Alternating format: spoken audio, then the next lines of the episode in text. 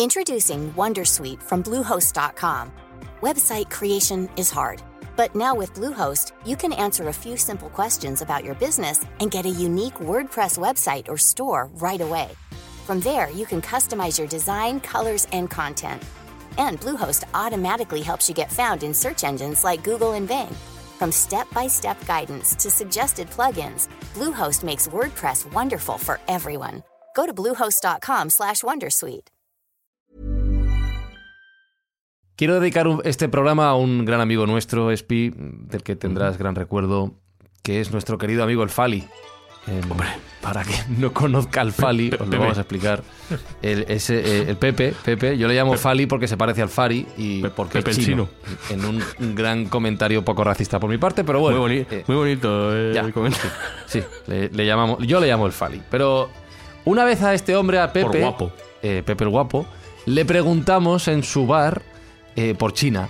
Y que, qué tal China y qué tal allí. Y todo bien, todo bien, ¿no, Espi? ¿Todo bien? ¿Todo bien? Que todo bien. Sí, sí, hombre. Con carita bien. pesadumbrada y quizá un poquito de incomodidad, pero todo bien. Él, él hace siempre. Todo bien, China, Todo bien. bien, todo bien. Ahí China, muy bien todo. bien. Este- este- China, bien, esta todo. imitación también es un poco racista. Bueno, es que habla así. Ya. Van a Sí, él habla cancelar, así. nos van a Él cancelar. habla Él así. No, y precisamente por todo eso. Iba eh, bien, todo iba bien hasta que le toqué un par de temas por. Exacto, pero de todo China, bien, todo ¿eh? bien. Todo pero no, pero todo bien. Entonces, claro, eh, precisamente lo de cancelar que dice Sergio. Hoy vamos a hablar de China. Y todo bien también. Es decir, hoy no nos van a poder cancelar. En China no. ¿Esto se oye en China? ¿Los nuestros salen en China? Por Pues no lo supuesto. sé. sí, en China. ¿Solo Si emiten en China? nos escucha desde China que nos salude, ¿no? No sé. Pero bueno, No sé, yo este pregunto programa que no lo sé que si esto sale en China. Que... se lo dedicamos al, al chino Fali, al Pepe. O en China solo salen los podcasts chinos. Dale, ¿En dale. Taiwán qué tal? Buscamos los límites de la ciencia, el futuro de la tecnología, el alcance de la mente humana. Esto es Mindfacts. Bienvenidos a Mindfax, donde cada semana buscamos los límites de la ciencia, de la tecnología y de los motivos por los que este podcast podría ser cancelado en China y en el resto del mundo. ¿Tú crees que seguirá habiendo ahí alguien todavía, Espi, después de esta introducción? dónde? Aquí, escuchándonos. De gente. Sí, personas. ¿Pero chinos o, pe- o personas? O sea, da igual en general. personas. Chinos o personas tampoco ha sonado muy bien. ¿eh? Jesús Callejo, este podcast haciendo amigos internacionalmente. A ver si elevo el nivel diciendo ni hao. Vamos a decir hola en chino con mi, Yo con sé- mi acento leonés. decir también? Sí, sí, sí es, es decir también. También, pues, ah, pues ni. Sí, sí, sí. ¿Y eso qué significa? Gracias. Ah, gracias. Sí, sí, ¿eh? Sí, sí, ahí lo dejamos. Y Sergio Cordero, pues si queda alguien todavía después de este espectáculo de motivos por los que no deberían escucharnos, que sepa que su tiempo irá dedicado a una buena causa en forma de dinero donado. Sí, espero que quede alguien por ahí si alguien se ha ido, que vuelva, porque creo que va a ser muy interesante el programa de hoy hablando de China. Creo que vamos a dar visiones distintas a las habituales. Creo que vamos a dar datos, que eso también es importante. Y sobre todo lo de siempre, que vamos a ayudar a hacer el mundo un poquito mejor. Y con estas escuchas generosas por parte de nuestros oyentes, pues vamos a ayudar a la Fundación Pascual Maragall a luchar contra el Alzheimer, que es un mal que nos afecta a todos. Entonces, que se queden. Y dicho todo esto, hoy en Mindfax vamos a hablar sobre China. Y vamos a hablar bien, como no podría ser de otra manera, porque no lo dejan. Eh, hoy en Mindfax nos preguntamos si vive China en el futuro. Ryan Reynolds here from Mint Mobile. With the price of just about everything going up during inflation, we thought we'd bring our prices down. So to help us, we brought in a reverse auctioneer, which is apparently a thing. Mint Mobile unlimited premium wireless. Ready to get 30, 30, bit to get 30, bit to get 20, 20, 20, bit to get 20, 20, bit to get 15, 15, 15, 15 just 15 bucks a month. So, Give it a try at mintmobile.com slash switch. $45 upfront for three months plus taxes and fees. Promo rate for new customers for limited time. Unlimited more than 40 gigabytes per month. Slows. Full terms at mintmobile.com. Queridos Mindfactors, os recuerdo que el viernes 22 de marzo a las 8 de la tarde tenemos una cita, una cita doble, programa doble de Mindfax en vivo en el Palacio de la Prensa de Madrid. Junto con Martín Sierra, y si acaso con Javier Sierra, hablaremos de nuestro viaje hacia el espacio desconocido. Tenéis las entradas a la venta en palaciodelaPrensa.com, palaciodelaPrensa.com y todos los ingresos que consigamos irán destinados a la ONG Médicos Sin Fronteras. Así que si queréis venir, aprender, pasarlo bien y además hacer una buena acción, palaciodelaPrensa.com para venir a ver Mindfax en vivo. Nos vemos.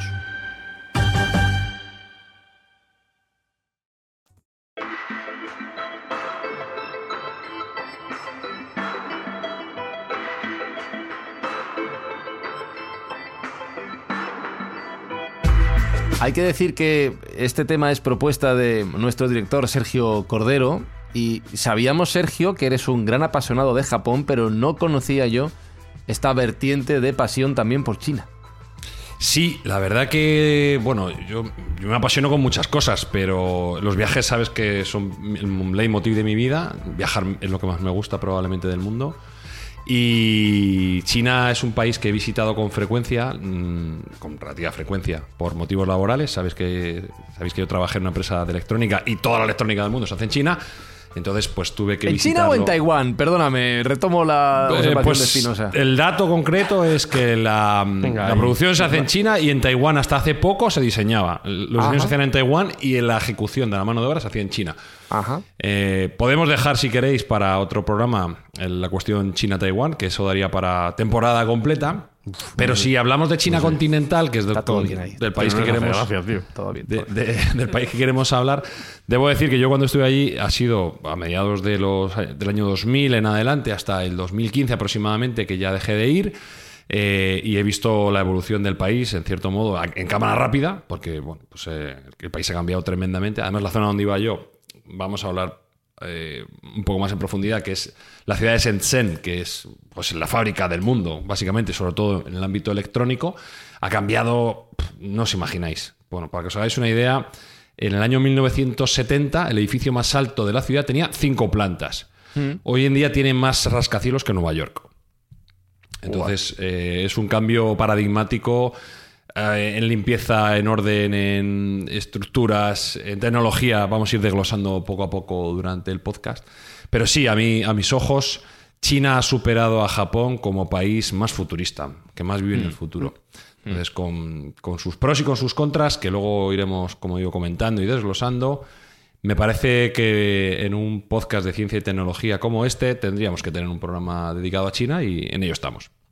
Lo que sí que es alucinante, ahora iremos a una historia más remota, es Sergio como en este final del siglo XX, sobre todo siglo XXI, China ha pasado de ser el fabricante barato de imitaciones, de tecnología de 20 duros, a ser la gran potencia económica, como dices tú, de una tecnología ya puntera que no tiene nada que envidiar a la de Japón, Taiwán, Estados Unidos, o, o- o siguen copiando tanto como antes. Ya no les, hace falta copiar tanto. Ten en cuenta que se calcula que un 25% de los chinos tienen estudios superiores. Estamos hablando de 1.4 billones americanos, es decir, 1.400 millones de personas, pues unos 25%, unos 350, 400 millones de personas tienen estudios superiores.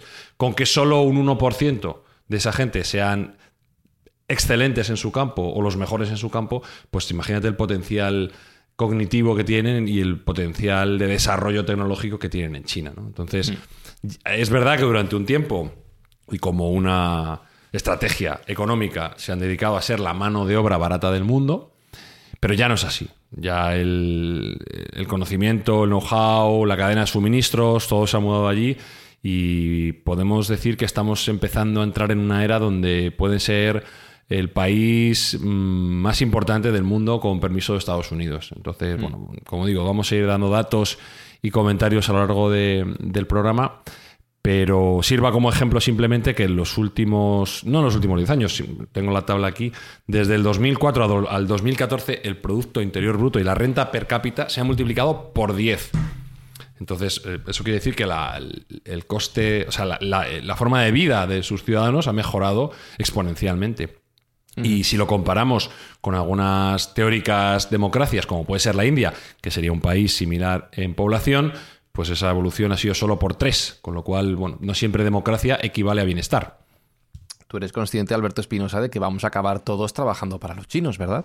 Completamente. Todo bien, O sea, además, ya, todo bien. ya lo vemos en España, tiendas regentadas por chinos que trabajan con trabajadores españoles. Pero tenemos ganas, ¿no? Es que decir que sí. Tienes que decir que sí. No. Bueno, Jesús Al- al- Callejo. Al, eh, final va- vamos a pasar. Vamos a pasar de trabajar del- para los americanos a trabajar para los chinos. Tampoco lo vamos a notar tanto. Bueno, lo que pasa es que tienen otra concepción de los derechos laborales, creo. Bueno, Eh, esto va a dar que Sí, hablar de todo el programa. Eh, Jesús Callejo, lo, lo irónico es que, como decía antes, China ha sido concebida durante las últimas décadas como el lugar de mano de obra barata, copia de tecnología occidental y baratijas de todo tipo, y sin embargo China, y esto es algo que tú defiendes mucho, ha sido uno de los grandes polos de conocimiento y avance científico desde que el mundo es mundo, básicamente. Sí, sí, sí, sí, lo defiendo y creo que, que lo puedo demostrar, porque mm, China ha vivido siempre en el futuro, siempre ha estado muy por delante de- del resto de las civilizaciones. Lo que pasa es que no lo sabíamos, y no lo sabíamos porque estaba totalmente aislada, e incluso hubo momentos, en fin, de incomunicación y de, aislamiento deliberado, ¿no? Para que no se conocieran todo este tipo de avances a nivel humanitario, incluso a nivel te- tecnológico. Ahora comentaremos algunas cosas, pero evidentemente, si nos vamos un poco al inicio, un poco de lo que se llama la civilización nuestra, que sería hace 5.000 años aproximadamente, cuando aparecen ya los primeros vestigios de escritura, y por lo tanto hay como cuatro focos dentro del planeta Tierra donde se está ya elaborando lo que actualmente somos, lo que somos. Es decir, que ya dejamos de, empezar a ser nómadas para convertirnos en civilizaciones hechas y derechas con todo lo que supone eso, ¿no? Todos los adelantos. Estaríamos hablando por una parte en Egipto, siempre en esos 3.000 años antes de Cristo. Por otra parte habría un foco muy importante en el Valle del Indo, en lo que sería la India, pero también Pakistán. Por otra parte, Mesopotamia, y ahí me refiero a Sumeria, hay libros incluso donde se habla de que la escritura y la civilización empieza en Sumeria, pero también China. China siempre se quedaba un poco relegada, pero claro, cuando empiezas un poco a tirar del hilo, muchos de los inventos y muchos de los descubrimientos ya lo tenían hecho los chinos, ¿no? Y poco a poco lo fuimos descubriendo, no solo con Marco Polo, sino con distintas expediciones, incluso anteriores a Marco Polo. Marco Polo no es el que nos da a conocer los distintos hallazgos y adelantos chinos. Ya antes hubo otros exploradores, sobre todo eh, monjes franciscanos, que dejaron también su huella en distintas obras. Pero claro, cuando hablamos de China, ¿y por qué defiendo que en China ya vivía en el futuro? Bueno, es que ya vivía en el futuro incluso ya con su calendario. Acordaros que en nuestro calendario gregoriano actual vivimos en el 2024. Bueno, para el calendario chino, que por cierto en febrero empieza el año del dragón, para ellos estamos en el 4722. Incluso en el calendario ellos están más adelantados que nosotros, 2000 años ni más ni menos. Bueno, dicho esto, si empezamos a hacer una especie de lista, pero una lista improvisada, luego si queréis entramos en detalle en algunos de los inventos, pues veréis si lo que digo tiene fundamento o no tiene fundamento. Si hablamos de un país donde el papel, donde la imprenta, la pólvora, la brújula, la porcelana, el sismógrafo, el papel moneda, el reloj mecánico, eh, la ballesta, la tinta china, por supuesto el paraguas, la rueca, los cometas, las carretillas, la sombrilla, el timón, el codaste, la seda, la laca, los puentes colgantes, la pintura fosforescente, la manivela, los cohetes pirotécnicos, el abaco, el valor del número pi, etcétera.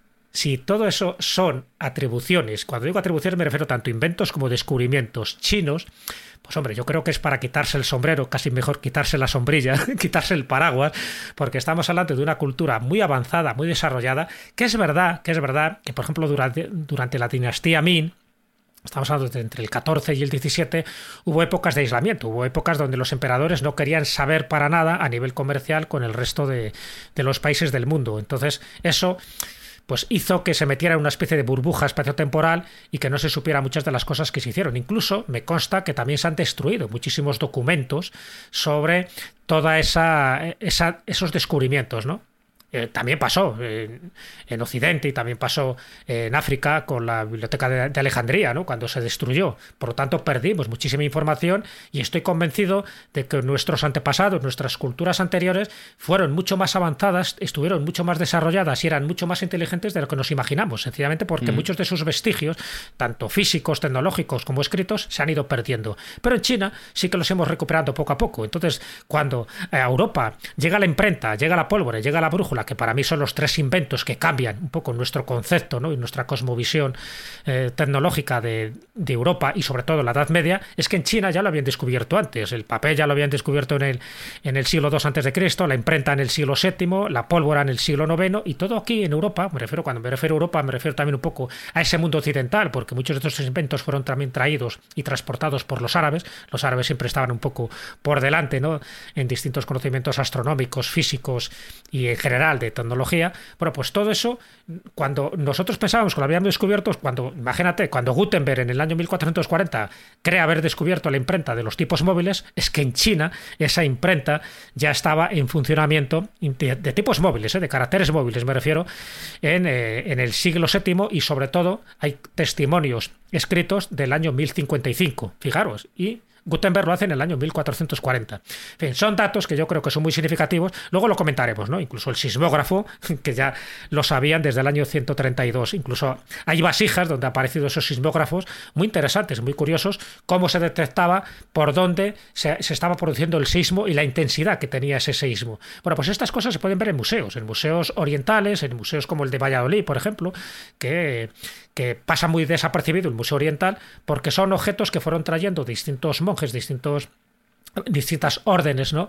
religiosas y que se quedaron ahí como una especie de museo, a veces con objetos muy insólitos que no sabía muy bien para qué funcionaba, pero que con el tiempo nos hemos dado cuenta que la tecnología de China, desde mi punto de vista, a nivel global, me refiero a nivel cuantitativo, supera la que hubo en Mesopotamia, supera la que hubo en Egipto y supera la que hubo en el, en el Valle del Indo. Hmm. Y, va a superar la que hay ahora mismo en el resto del mundo. Así que. Exacto. Si, Espi, si quieres, pasamos a la parte del presente y del futuro. Si, quieres, pero no sé si te va a gustar. Bueno, ¿por qué no? Que, oye, que no tengo nada contra China, ¿eh? No, no, no, no, todo bien, todo bien, todo bien. Todo bien. te lo digo, ¿eh? Todo bien, todo bien. Ni contra Pepe. Todo bien, todo bien. No, Pepe, Pepe maravilloso, claro. Hombre, las copas nos pone.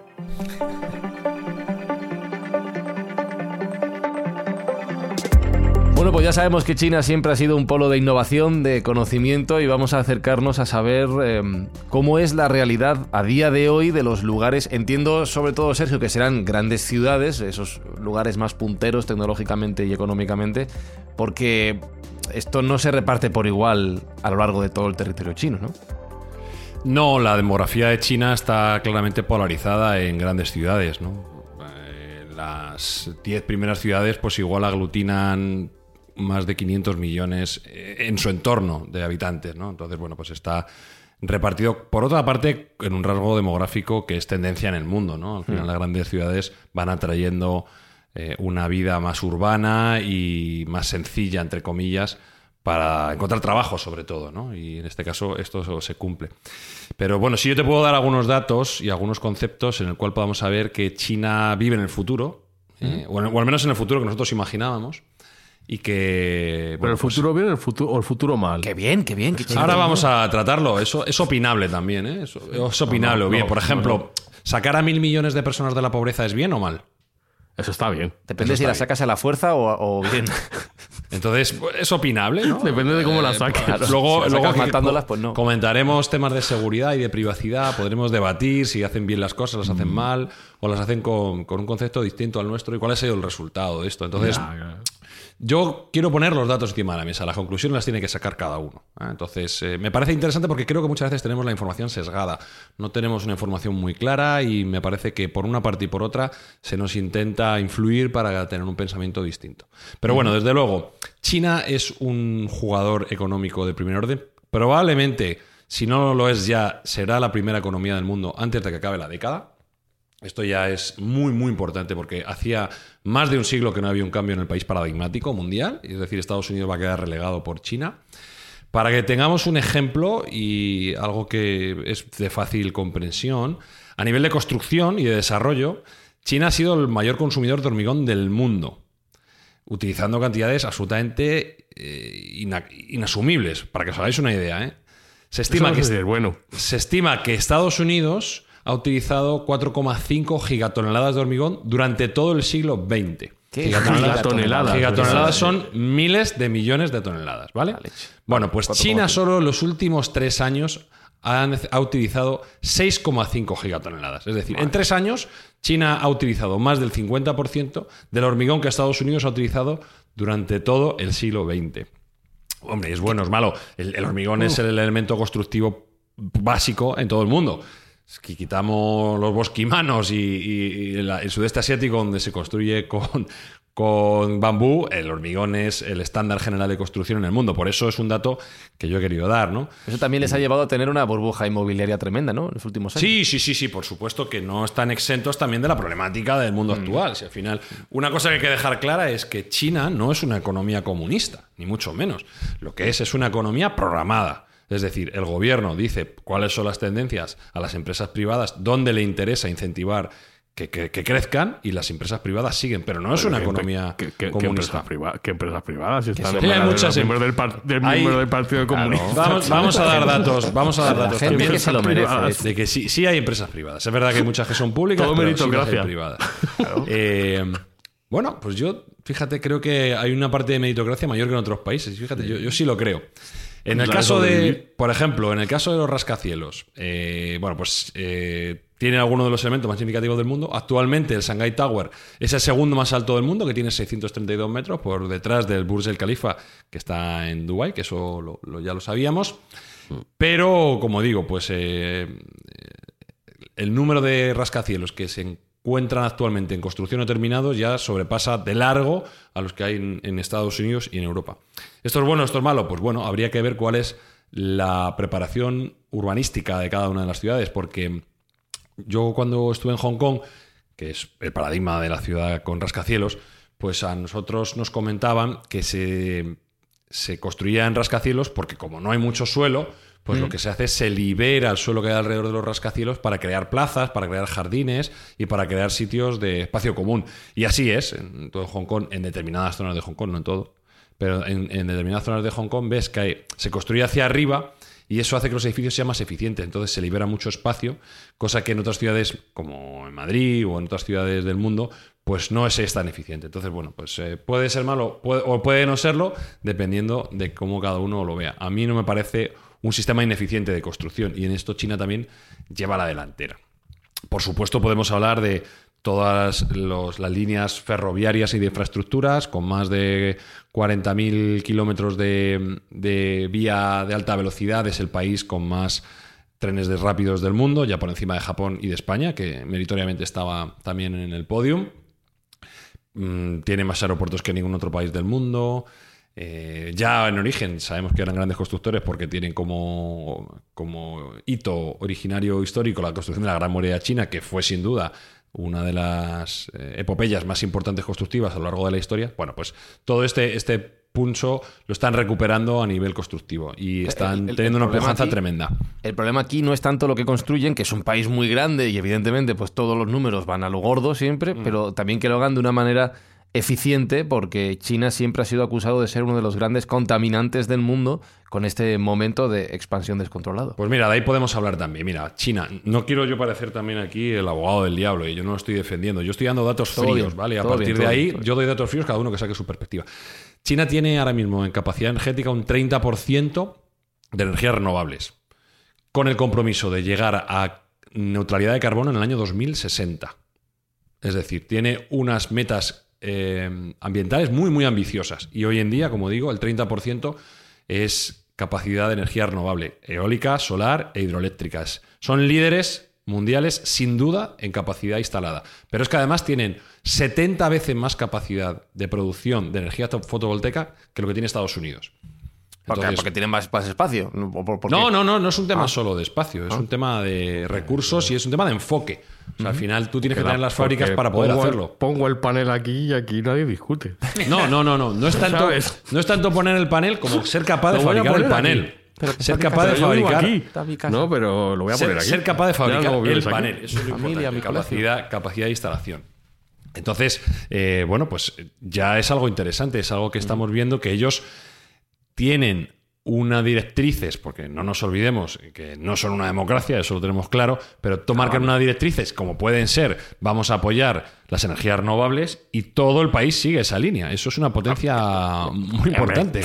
Hombre, claro, Sergio, tú mismo lo has dicho, no ser una democracia, no ser una democracia tiene sus ventajas en determinadas cosas. Claro. Que es cuando yo hago un plan, se sigue. Lo, lo que diga amado la Es que esto, amado pero esto nos podría, nos podría llevar a un debate. ¿Es mejor la democracia de unos necios o la aristocracia de unos sabios?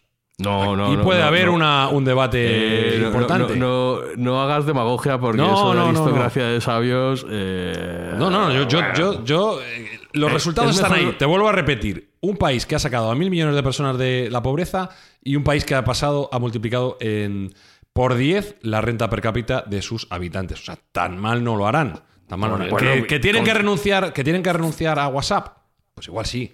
Tienen que renunciar a WhatsApp y que tienen un montón de campos de reeducación de personas que no se sabe ni dónde están colocados, en donde mandan a la gente que no está de acuerdo con una política que exija. Eso no está Eso demostrado, hay que. Espinosa, ¿eh? Por, que supuesto que tiene Eso sus es. sombras, pero lo, que quiero decir es que no es, a mi juicio, ¿eh? y lo que yo he visto allí, no es ese sistema maligno que, que- conspira contra el propio ciudadano y contra el resto del mundo, por lo menos aparentemente no es. Que tendrá sus sombras, sin duda alguna, pero si estamos hablando de datos, repito, 30% de energías renovables, no muchos países pueden darlos. Primer país con potencia instalada fotovoltaica del mundo. Primer país en, en energía eh, hidroeléctrica, solar y eólica. O sea, decir, estos son datos, no, no podemos decir lo contrario. ¿Que, que lo ha decidido un señor desde arriba porque cosa que es mejor, de acuerdo. Pero el hecho es que, por ejemplo, otro dato, reactores nucleares en operación. Ra- China tiene como unos 50 reactores nucleares, pero es que están construyendo más de una docena adicional. Y van a ir a más. ¿Entendemos la energía nuclear como energía limpia? Para mí sí. Hay otra gente que piensa que no. En Europa, sin ir más lejos, hay mucha polémica. Los alemanes están huyendo de la energía nuclear, España no quiere energía nuclear, el resto de Europa sí quiere energía nuclear. Los chinos lo tienen claro, están construyendo más de una docena de reactores nucleares. Bueno, pues eh, ¿es el paso correcto o no es el paso correcto? Están construyendo lo que llaman un sol artificial, ¿no? Parte un poco para Sí, sí, por lograr supuesto, la claro, fusión, estamos, la fusión hablando, nuclear. estamos hablando de energía de fisión, pero ellos también Claro. están muy avanzados en la energía de fusión. Entonces, con ese talento que tienen y con esa determinación que tienen como país, es posible que tengan éxito. Lo que pasa que es el país que más contamina de todo el mundo. O sea, tienen que hacer algo porque realmente duplican las No, emisiones. o sea, no, sé, no sé la cifra, pero triplican Yo las te, te voy, te voy a dar una, te voy a del dar una argumentación. ¿Tiene que hacer algo China o tiene que hacer algo los clientes de China? Es decir, si a ti te dijeran, mira, el iPhone que vas a hacer, en lugar de valer 1.000 euros, valer 3.000, pero no contamina nada, ¿lo comprarías? Da igual, no compro iPhone. O sea, que. Hablo hacer no, lo que- no hablo como, hacer lo que quieran. no hablo como Alberto Espinosa, hablo como consumidor occidental. Pues no, pues mucha- probablemente no. Claro, Probablemente hay, no, hay- claro. hay mucha hipocresía. No, es que ellos contaminan. Claro, contaminan el producto que tú consumes. Si, Mm. lo quieres si no lo quieres contaminado, cómpraselo a otro productor que te lo, que te lo pague, o que te lo cobre al triple y ya está, se acabó el problema. Entonces, ahí hay un poco de hipocresía. Pero es cierto que, que tienen mucho margen de mejora, por supuesto que tienen margen de mejora. Eh, respecto a, la- a los problemas de contaminación que tiene China, que son evidentes, y además hay cantidad de muertos precisamente por problemas respiratorios, eh, yo sigo con mis inventos y hay un invento nuevo que ha hecho China, que es un purificador de aire, que lo ha puesto en práctica en Xi'an, es una torre de 100 metros de altura. Y bueno, me llama la atención porque dice que ha sido capaz de reducir los niveles de toxicidad y ha producido más de 10 millones de metros cúbicos de aire limpio al día a los 80.000 habitantes, personas que viven en los 75 kilómetros a la redonda. Si esto Pero- es pero verdad. toda la- pero toda la torre es un ambipur Sí, sí, sí, sí, ¿o es toda la torre. arriba? Tú ves como una especie de torre, como una especie de columna, ¿vale? Una columna de 100 metros, además tiene aspecto de columna casi corintia, ¿no? Y, y lo que hacen es que dice que reduce los niveles de contaminación. No sé cómo lo hace, pero bueno, me llama la atención porque no deja de ser otro invento puntero, si es verdad que funciona, en aras, en aras de mejorar la salud de sus ciudadanos, que luego me imagino que será exportado pues a otros países que les guste esta tecnología. Mm, Y, No, y y esto otro, nos- paso más, otro paso más adicional en el ámbito de la limpieza medioambiental es el tremendo auge que está teniendo el vehículo eléctrico en China. Es un, un comentario y un dato es que el- uno de cada dos vehículos eléctricos que se venden en el mundo se venden en China. El 30% de los vehículos que se venden actualmente son electrificados, eléctricos o híbridos.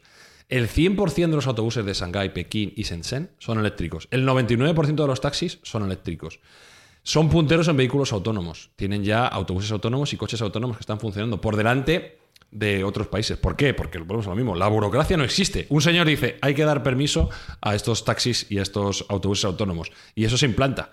Entonces, eh, ¿juega Europa con desventaja al respecto? Pues, pues probablemente.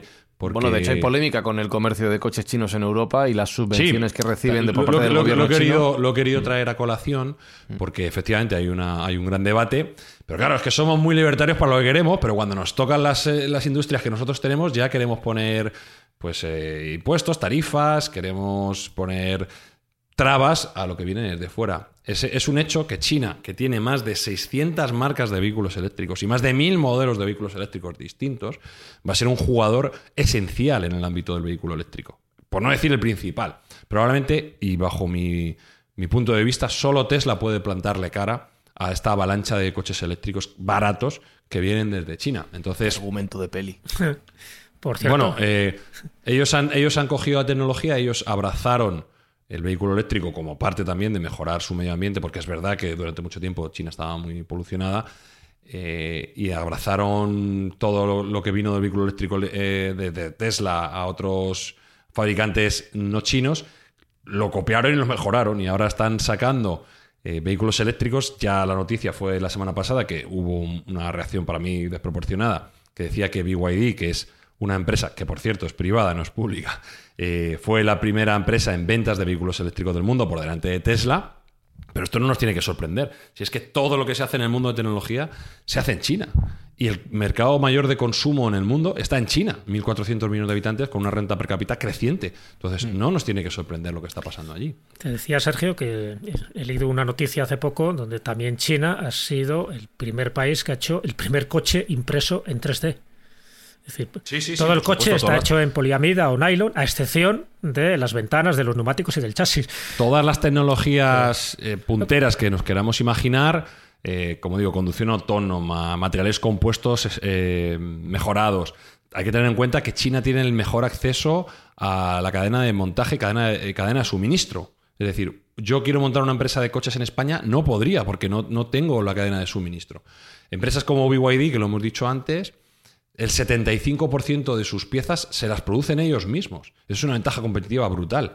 En Europa solo el 25% de un vehículo realizado por Volkswagen son de piezas propias de Volkswagen. Dependen un 75% de otros proveedores. Entonces, eh, la ventaja competitiva que tienen por esta planificación económica que manejan, pues es brutal. Y en el ámbito del transporte no me, queda, no me queda ninguna duda de que van a ser el jugador número uno. Y es que además ya se está viendo que los productos que traen son de alta terminación, son productos bien terminados que no tienen nada que envidiar a los productos europeos o americanos. El hecho del paso de coche de combustión a coche eléctrico ha reducido la complejidad de la construcción de los vehículos en las fábricas y eso ha hecho que los chinos hayan podido subirse al carro de esta producción mucho más rápido que si fueran coches convencionales. Entonces, nos van a inundar. Y otros ejemplos tecnológicos que no sean de, de transporte, porque efectivamente China ya se está poniendo a la cabeza del desarrollo tecnológico en muchos, muchos aspectos. Pues mira, yo tengo uno que es mi favorito. Y este te, te voy a dar este dato que también eh, es, es oficial el dato, ¿vale? Te hablo de la tabla comparativa de los resultados PISA de 2018. Es un poco antigua, pero es válida, ¿de acuerdo? En matemáticas, posición de España. Y hablo de España porque ya sabéis que nosotros estamos aquí y es lo que, lo que nos toca. Y esto probablemente haya empeorado desde 2018. Posición de España. Matemáticas, 32 del mundo. Posición de China, 1. En ciencias, posición de España, 30. Posición de China, 1. Comprensión lectora, posición de España, 31. Posición de China, sorpresa, 1. Entonces, si ¿Tú estás crees que a los copando- investigadores de PISA les invitaron a lo mejor cuando a fueron rollitos de primavera. No, no, no. No, no, no. Pero esto, yo, yo quería saber una cosa. En, en- ¿El sistema educativo chino sigue las pautas eh, comunistas? O sea, es obligatorio hasta la universidad, etc. O sea, como era la Unión Soviética. No, no es obligatorio, no es bueno. obligatorio hasta la universidad, porque como te digo, solo el, solo entre comillas, el 20 o el 25%. público, entiendo, no hay- es no hay educación privada. Es público. Bueno, vamos a ver, aquí hay trampa. Ah, no, sí hay. no- no nos engañemos, los chinos no son comunistas, son energía, o sea, son economías programadas, no son comunistas. Si quieren enviar a sus hijos a Harvard, lo hacen. Si quieren Bueno, enviar a sus hijos a fuera- Londres, lo hacen. Fuera, fuera de China, me refiero. Fuera de China. Pero dentro de China solo hay educación pública. Solo hay educación pública. Y, y bueno, pues eh, deben ser muy buenas la, la educación pública. Yo he visto, en algunos casos, me ha dado por ponerme vídeos en YouTube de cómo los chavales resuelven problemas matemáticos, utilizan el abaco, eh, tienen cálculo mental matemático y es que me deja atónito completamente. Están súper preparados y no nos olvidemos de que es que nuestro mundo está globalizado. Es que nuestros hijos van a tener que pelearse el puesto con un, señor de China o de Estados Unidos o de Canadá. No, no vale. No, es que como, bueno, pues aquí como en el pueblo no pasa nada si no sabes las capitales o no sabes multiplicarlo, la tabla del 7, pues que sigamos aquí. No, no, es que el mundo está globalizado. Y esto es algo que debería hacernos reflexionar y pensar. Su mayor enfoque es la educación. Y de hecho, en China, a mí me llama mucha atención y todavía me llama la atención en ciudadanos chinos que vienen a España, uno de los argumentos fundamentales para comprar casa es los centros educativos que hay cerca. Donde yo vivo, vienen, viven muchos chinos y cuando vienen preguntando por viviendas, lo primero que te preguntan es cuáles son los mejores colegios para llevar a sus hijos allí. Para ellos es algo esencial. La educación. Nosotros no tenemos esa percepción, o generalmente no lo veo. Todos queremos dar una buena educación a nuestros hijos, pero. Creo que es algo que, lo, que dan los sistemas comunistas. O sea, eso, eh, aunque no sea una economía comunista, creo que los sistemas comunistas dan mucha valor a, a la educación pública. Y eso es de, vamos, es de admirar, eso desde luego. No, Pues no desde luego, desde luego allí nos están, nos están sacando varios cuerpos No brean, sí, y sí. eso va a hacer que la distancia aumente, no, no que disminuya. Entonces, eh, bueno, pues es, es un problema. Eh, Además, al niño, al niño que suspenda le mandarán a pensar, seguro. Que no, que todo bien, todo bien. no lo sé, la verdad. No, no- yo no creo que haya muchos niños que suspendan. si Nadie suspende allí. Claro. No se atreven, no se atreven a suspende. suspender. Nunca. No, es verdad. Y ah, vamos a ver, vamos a poner también eh, datos, ¿no? Lo que hemos dicho. Cuando yo he visto en China cuál es la vida de los niños, la vida no es muy agradable para un niño, porque los niños vienen del colegio y se van a una academia. Todos. Vaya. Qué sorpresa. Claro, entonces, eh, claro, todo no puede ser a la vez. No puede ser el número No pisa y, y no, Claro. y no pegar ni jugar. chapa. Bueno, jugar, ju- jugar juegan, pero claro, no como aquí. Entonces el concepto Pero es distinto. Hay que decir que, claro, no, todo, todo no puede ser a la vez. Todo no puede ser a la vez. Pero vamos, China, por ejemplo, tiene eh, eh, a nivel de trenes, tiene la tecnología más avanzada, que es la tecnología maglev, que ya sé que Japón también lo tiene, pero China lo tiene operativo en el aeropuerto de Shanghai. China está preparando el primer eh, proyecto operativo de Hyperloop, que acordaos que ya en su momento hablamos, que son esos tubos que están al vacío por el cual circulan trenes que también van por la habitación magnética y pueden alcanzar velocidades de hasta 1000 kilómetros por hora. Bueno, pues ya está planteado entre, entre China y Hubei. Eh, tecnología, mm, bueno, pues aquí hay cosas buenas y cosas malas. Ellos tienen ya eh, algunos jugadores a nivel mundial que son lo que dicen los americanos pure, pl- pure- pure players, por ejemplo Huawei, por ejemplo Tencent, eh, por ejemplo Alibaba, pues son empresas que ByteDance, que son, bueno, ByteDance se conoce un poco menos, pero es quien hace TikTok, que yo creo que a todo el mundo nos suena, ¿no? Pues son ya empresas que están viviendo eh, entre nosotros, europeos, americanos, etcétera, y que corren con la fama de que en algunos casos son espías. Yo no sé hasta qué punto eso es un. No sé hasta qué punto es un bulo o hasta qué punto es verdad. Probablemente tenga algo de verdad, pero probablemente sea exagerado también. Lo que sí que está claro es que ya no son exclusivamente empresas europeas y americanas las que rigen los negocios tecnológicos del mundo. Y yo sé que en la vida diaria de los chinos la tecnología está muy presente. Por ejemplo, no existe el pago con dinero efectivo o es casi inexistente el dinero con pago en efectivo. ¿Qué permite eso también? Permite una recaudación de impuestos mucho más eficiente. Con lo cual, en China hay menos impuestos que en Europa, pero se recauda más, porque como no hay ilusión fiscal, debido a que, o no hay una ilusión fiscal evidente, porque no hay bien, dinero, dinero eh, contante y sonante moviéndose en, en la parte baja de la economía, pues eh, se recauda mucho más importe. Y eso, eso a su vez es cierto que permite tener al gobierno mucho más controlados a sus, a sus ciudadanos. Ahora, yo de, ahí a lo que se dice de, bueno, que hay un régimen de ciudadanos de primera y de segunda y tal, yo no lo creo, yo soy escéptico en ese aspecto. Que hay más control, sin duda, pero que es un gobierno distópico en el cual mm, puedes comer carne si eres un ciudadano de primera y si te portas mal vas a un gulag, yo no lo creo, yo no, no lo veo. Por lo menos la experiencia que yo he tenido allí. Y otro, y otro dato, también, bueno, me imagino que lo tendrá Sergio, ¿no? También eh, que son innovadores y además han tomado la delantera en la exploración espacial, en muchas cosas, tanto a Estados Unidos como a Rusia. De hecho, Sí, han sí, creado bueno, el radiotelescopio esférico más grande del mundo. Sí, sí, sí, empieza- empiezan a ser de- ya- de más de medio kilómetro de diámetro.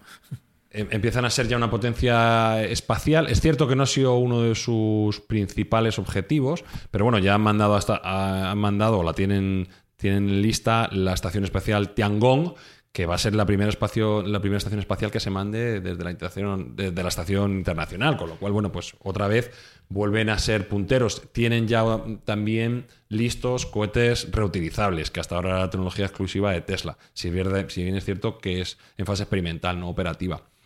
Y bueno, pues eh, es un, un monstruo que viene a, a vernos y que tenemos que estar preparados y que vamos a ver cómo toman posiciones de capital en muchas de las empresas más importantes del mundo, pues lo tenemos claro, porque mientras es una economía que crece casi a doble dígito, aunque estos últimos años ha tenido un crecimiento menor, el- ya sabemos cómo está el resto eh, del mundo económico, ¿no? Bastante pachuchillo.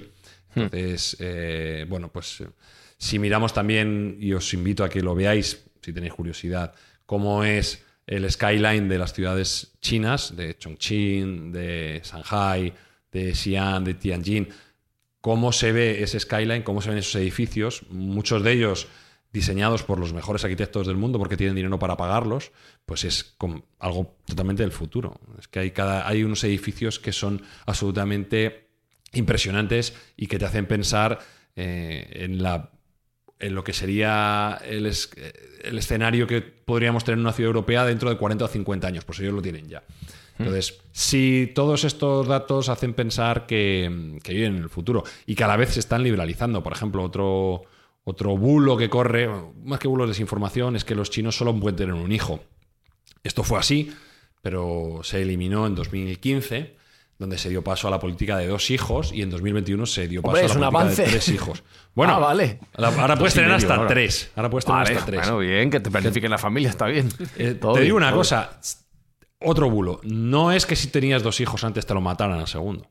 Lo que pasaba es que si tenías un segundo hijo, tenías una multa. ¿vale? Entonces solo las clases más pudientes podían permitirse ese desliz, entre comillas. Bueno, pues ¿Y bien, si no pagabas la multa? Llámalo X. Eh, si no pagabas la multa podrías tener problemas, imagino. Pues a pe- a pensar. No, no- no lo, no lo sé, pero vamos, podías tener problemas. Pero vamos, Si no pagas la multa, que ya a pensar. Es, un, es una eh, sociedad que ha dejado atrás eh, ese crecimiento demográfico negativo que venía arrastrando, porque puede dar de suministrar y puede dar de comer a toda la demografía que le viene. Curiosamente, nosotros tenemos el efecto contrario, que es que estamos demográficamente decreciendo ¿no? en, todo, en todo Occidente, y esto va a ser un problema serio. Para, para las economías y para el pago de las pensiones, si es que alguna vez van a existir, y, bueno, para la mano de obra, en resumen, porque al final la pirámide poblacional está invertida en, en Occidente, concretamente en España, que tenemos uno de los índices de natalidad más bajos del mundo, concretamente en Japón, que también lo tienen, ahí son sociedades que lo van a pasar mal. Entonces, bueno, pues hace, hace que pensar que los chinos estén aumentando la capacidad demográfica y nosotros la estamos reduciendo como la estamos reduciendo. Y todo esto del reconocimiento facial de la población y el carnet por punto social, todo, todo esto es un bulo. Carnet de punto social, hacen. bulo completamente. Carnet de punto social, bulo. Reconocimiento facial, 100% es así, es así, 100%. Ahora también digo, China es el país número uno del mundo en reconocimiento facial. ¿Quién es el número dos? Estados, Estados Unidos. Entonces, me parece un poco hipócrita también que el número dos les pete al número uno que está haciendo reconocimiento facial. Es cierto, hay reconocimiento facial y se utiliza en el día a día. También es cierto que mm, ese reconocimiento facial hace que el, el índice de criminalidad de China sea uno de los más bajos del mundo, o por lo menos ayude a eso. Tú pregúntale a la gente de Caracas si prefería tener reconocimiento facial y no disparos en la calle o no, o a la gente de Ecuador ahora mismo, como Pero están los ese pobrecitos. uso de reconocimiento facial, como por ejemplo cuando vas a cruzar un semáforo o cosas así y tú incumples esa norma y hay una exposición pública de tu cara cuando cometes un Que yo tenga- delito menor o lo que, Que sea. yo tenga constancia no es así. Yo sé que hay, Yo esto, lo hay yo esto lo he visto, yo- yo esto lo he visto en un documento. hay escarnio público, es cierto, y sacan fotos de los infractores, pero no por cruzar un semáforo. O sea, Bueno, tienen que ser o o- delitos un poco más serios. No, yo lo he visto en delitos menores, o sea, tampoco en cosas muy graves. Y les colocan su cara allí. eh, Mm, eso es verdad, En una verdad. pantalla gigante con. con Sí, pero es que escarnio tam- público. también la cultura de los chinos, que es una cultura milenaria, que es el único reino, que no nos olvidemos, que lleva 3.000 años en funcionamiento, es distinta. Lo que a nosotros nos parece una barbaridad, a ellos no, y al revés. Y hay ciertas cuestiones que allí son normales y que a nosotros nos parecen locuras auténticas, ¿no? Por ejemplo, se me ocurre la posición que tienen frente al sexo, pues es distinta a la que tenemos nosotros, no, no está tan eh, mal visto, por así decirlo, el tener varias parejas sexuales o tener una vida sexual más activa. No sé, tienen otra cultura, sin duda alguna, y tienen un subterfugio distinto. eh, entonces, no son, no son culturas comparables en todos los ámbitos, aunque cada vez están más globalizados. Esto es un hecho. Pues es un buen resumen de cómo es la vida en China hasta que te pregunte por la vida diaria. La, la- la vida diaria allí, mm, dentro de estos detalles que habéis dicho, como el reconocimiento facial y este escarnio público, eh, ¿todo bien allí en China también? Vamos a ver, ¿O- depende, depende en, la- en el punto social que te Ah, encuentres. vale, es como vale. todo, ¿vale? La vida social y la vida diaria, pues no es lo mismo la de un trabajador de una fábrica en Shenzhen. Que igual lo pasa un poco que mal. un empresario. Bueno, vamos a ver. Lo pasan mal, no es, no es una fiesta aquello, ya te lo digo yo, que yo están muchas y los, y los he visto, pero tampoco son esclavos. Ganan su dinero, el salario mínimo es la mitad que en España, que no está mal teniendo en cuenta que la inflación allí es muchísimo menor, es decir, con menos dinero te permite muchas más cosas.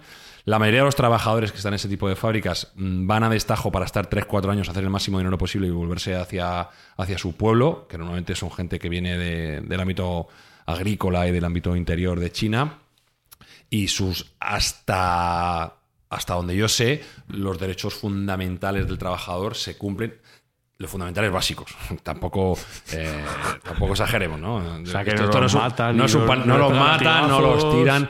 Incluso tienen un plan de prevención de suicidios bastante importante. Pero eso, eh, mira, eso te iba a preguntar. Eh, ese, no sé si es un bulo también, que la gente eh, se tira por las ventanas Bueno, de las yo, yo tengo un dato y Mm. es yo tengo un dato son 18 trabajadores por cada 100.000 Bueno, es un dato alto, pero no sé cuál será en España. No creo que esté muy lejos tampoco, ¿eh? de, gente que se suicida. Sí que es verdad que eso lo han intentado erradicar porque los clientes, y no nos olvidemos nunca que los clientes generalmente son europeos y americanos, pues se inciden en que eso tiene que haber medios para que no ocurra. Y eh, concretamente el, el caso más sonado fue el de High Home Precision, alias Foxconn, que es el ensamblador de iPhone para Apple. Eh, bueno, y eso pasó porque efectivamente están sometidos a bastante presión o estaban sometidos a bastante presión y hubo varios trabajadores que se suicidaron y eso hubo que atajarlo. Bueno, ellos son, son pragmáticos y, lo atajan rápido. Primero con medidas eh, disuasorias, es decir, redes eh, y rejas para no poder saltar al vacío, y luego con una mejora de sus condiciones sustancial, ¿no? Entonces, yo lo que he visto allí, evidentemente, no es el mejor trabajo del mundo, pero tampoco la esclavitud. Entonces, eh, el día a día, bueno, pues luego es un día a día muy curioso porque son tremendamente consumistas. Cuando alguien piensa en China y se piensa que, son comunistas, es al revés. El consumismo está a la orden del día, es uno de los países más consumistas que yo conozco. Y básicamente, el día a día de un trabajador normal sería trabajar 8 o 10 horas. eh, estar con el móvil otras 6 y salir de compras dos o tres, y a, a comer fuera y, y de compras, que eso es lo que vienen a hacer. Y como curiosidad decir que ellos las aplicaciones que todos tenemos en Occidente no las tienen, es decir, no tienen Google, no tienen Facebook, no tienen WhatsApp, no tienen Instagram. Ellos tienen sus propias aplicaciones equivalentes, pero de corte chino. Pero tiene En este TikTok. caso, la- Tiene TikTok. Tienen TikTok, tienen TikTok, Tienen es, es ByteDance, sí. Eh, también hay que decir que tienen WeChat, que es la aplicación más importante porque es lo que llaman una super app, que es lo que se supone que Elon Musk quiere hacer con X, con Twitter, que es una aplicación que te permite pagar, que te permite ligar, que te permite mensajearte, que te lo permite todo, te permite comprar, te permite todo, ¿vale? Entonces, en una sola aplicación, sin salir de esa aplicación, puedes hacer absolutamente lo que puedes hacer con otras 10 o 12. Y hay que decir también, desmontando un poco un bulo, que mm, si eres un poquito vivo, puedes saltarte las restricciones de Internet con una VPN, que eso lo puedes hacer facilísimamente y de hecho se hace. Y no te viene el gobierno a, a matar, salvo que te metas en política. Yo te recomiendo que en China no te metas en política, ¿sabes? No, no puedes tener un, un pensamiento muy, muy disidente de lo que es la línea generalista. Esto es, esto es un hecho, esto es cierto. Ahora, volvemos a lo de siempre. ¿Es, eh, ¿Es aceptable renunciar a derechos políticos a cambio de tener una vida mejor o no? Pues es un debate para cada uno. Y Vamos, derechos políticos no. eh, A la libertad. de- de- claro, por, No, hay algunas, vamos a ver, hay algunas la libertades. que- libertad de pensamiento. no, no, la libertad de pensamiento la tiene todo el mundo. Espi, no te, no te equivoques. Libertad de pensar, sí, La claro. libertad de pensamiento la tiene todo el mundo. Mientras, mientras no las preses, claro. Exacto, la- es la libertad de expresión la que está recortada. Y bueno, pues eh, a muchos chinos les sale a cuenta. A muchos otros no. Y por eso han tenido, Pero han por, tenido por ahí, por, ahí, por ahí voy, por ahí voy, Sergio, que por ahí quiero terminar. Tú, sí, está claro que China está en el futuro. ha quedado demostrado. Pero si el futuro es China y caminar en la dirección que has descrito, ¿tú te sientes cómodo viviendo en un mundo así? Es que yo creo que China, el siguiente paso para ellos es el reclamo de los derechos que no tienen. Porque cuando una sociedad es afluente y ya tiene todas las comodidades, lo siguiente que pides son esas libertades. Primero tienes que tener capacidad de comer, de vestir y de consumir. Y una vez que ya tienes eso, es cuando ya te puedes plantear el pedir las libertades. ¿De qué le vale a un hindú tener derecho, y digo un hindú o un indio, mejor dicho, como, bien dijimos, a un indio eh, tener la máxima libertad de expresión si no come? O un etíope. No sé, es que... Sergio, esto en el 89 lo intentaron y... En Tiananmen lo intentaron. No, no, no, no Pedían allí, pedían cosas. No, y- claro que sí, es que hay mucha y gente. sacaron los tanques de- y los mataron. vamos, Claro, claro, no, no, vamos a ver, no, que, que son expeditivos completamente. Son expeditivos completamente. De hecho, esa etapa. Y en Hong Kong, y en Hong Kong hace poco cuando fue lo de los paraguas. Sí, sí, la rebelión de los paraguas. Mira, en Hong Kong es un. Y allí tampoco es- les. o sea, en, en se Hong Kong es un dato A pensar. que te da que te da bien a por supuesto que vuelvo a repetir que el gobierno chino tiene sus sombras es evidente y, y que tienen muchísimo que crecer y que mejorar a nivel de derechos y que yo creo que va a ser la propia población la que demande esos derechos una vez que como digo tenga su posición ya garantizada. Entonces yo creo que que China va a avanzar en derechos como, como, como creo lo mismo también de Arabia Saudí, por lo, ejemplo. lo que pasa es que les va a costar sangre. ¿eh? Por supuesto. Sí, todos los Sangre derechos va cuestan y, y va a haber gente que va a ir a la cárcel por, por esa petición de esos derechos, pero considero que la, O gente muerta. la evolución histórica, por su- por su- la evolución, la evolución histórica nos ha demostrado de que después de un bienestar económico, pues viene un bienestar social. Esto es así. ¿Tú te sientes cómodo, Jesús Callejo, con un futuro que pase por China dominando el mundo? A ver, cuando muchas veces te preguntan, ¿y a ti dónde te gustaría ir a vivir, no? Cuando seas mayor, cuando seamos mayores, pues evidentemente reconozco la capacidad tecnológica y de innovación que tiene China, pero no sería un país donde yo me fuera a vivir. Por supuesto. Yo voy a dar mi opinión. Yo creo que es que no importa si nos parece bien o mal. Creo que es- Ya, el claro. futuro es ese y nos lo vamos a comer con patatas en las próximas décadas. Y nos guste o no, va a pasar por, por ahí. Bueno, vamos a ver. eh, va a haber muchas curvas, muchos altibajos. Pero está claro que la sociedad occidental está en franca decadencia económica y de poder en el mundo, en mi opinión, respecto a un gigante como China que nos va a comer. Que nos va a comer. Y dejo para al final a Espinosa. ¿Cómo te imaginas tú viviendo en un mundo dominado por China? ¿Qué, qué te parece? No, o sea, estoy de acuerdo contigo que no, no es eh, como me imagino, sino cuándo. Pero sí que creo que tendremos que defender con uñas y dientes nuestra libertad eh, como países occidentales europeos. Desde luego. O sea, yo no, yo no voy a cambiar eh, li- la libertad de expresión por, por un bienestar económico y ese consumismo. Entonces, ¿tú crees que este episodio podríamos llamarlo China todo bien o no? China, China, unas cosas bien y otras mal. largo, eso no me cabe en el título del episodio. Espinosa. China mal, China mal bien. Es que tiene que ser concreto, por favor. China mal bien, China mal bien, ahí lo tienes.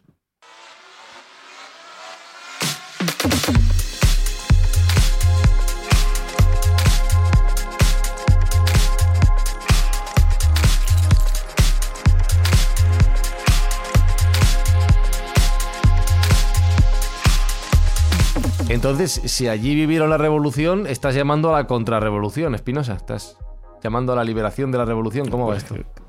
Claro, sí, sí. O sea, habrá una segunda revolución. ¿no? segunda revolución. Y empezar aquí en Mindfacts. Correcto. Qué maravilla. Sin, sin, sin Mao y sin libro Los rojo. cuatro a pensar, pero ya. No duramos allí ni un telediario.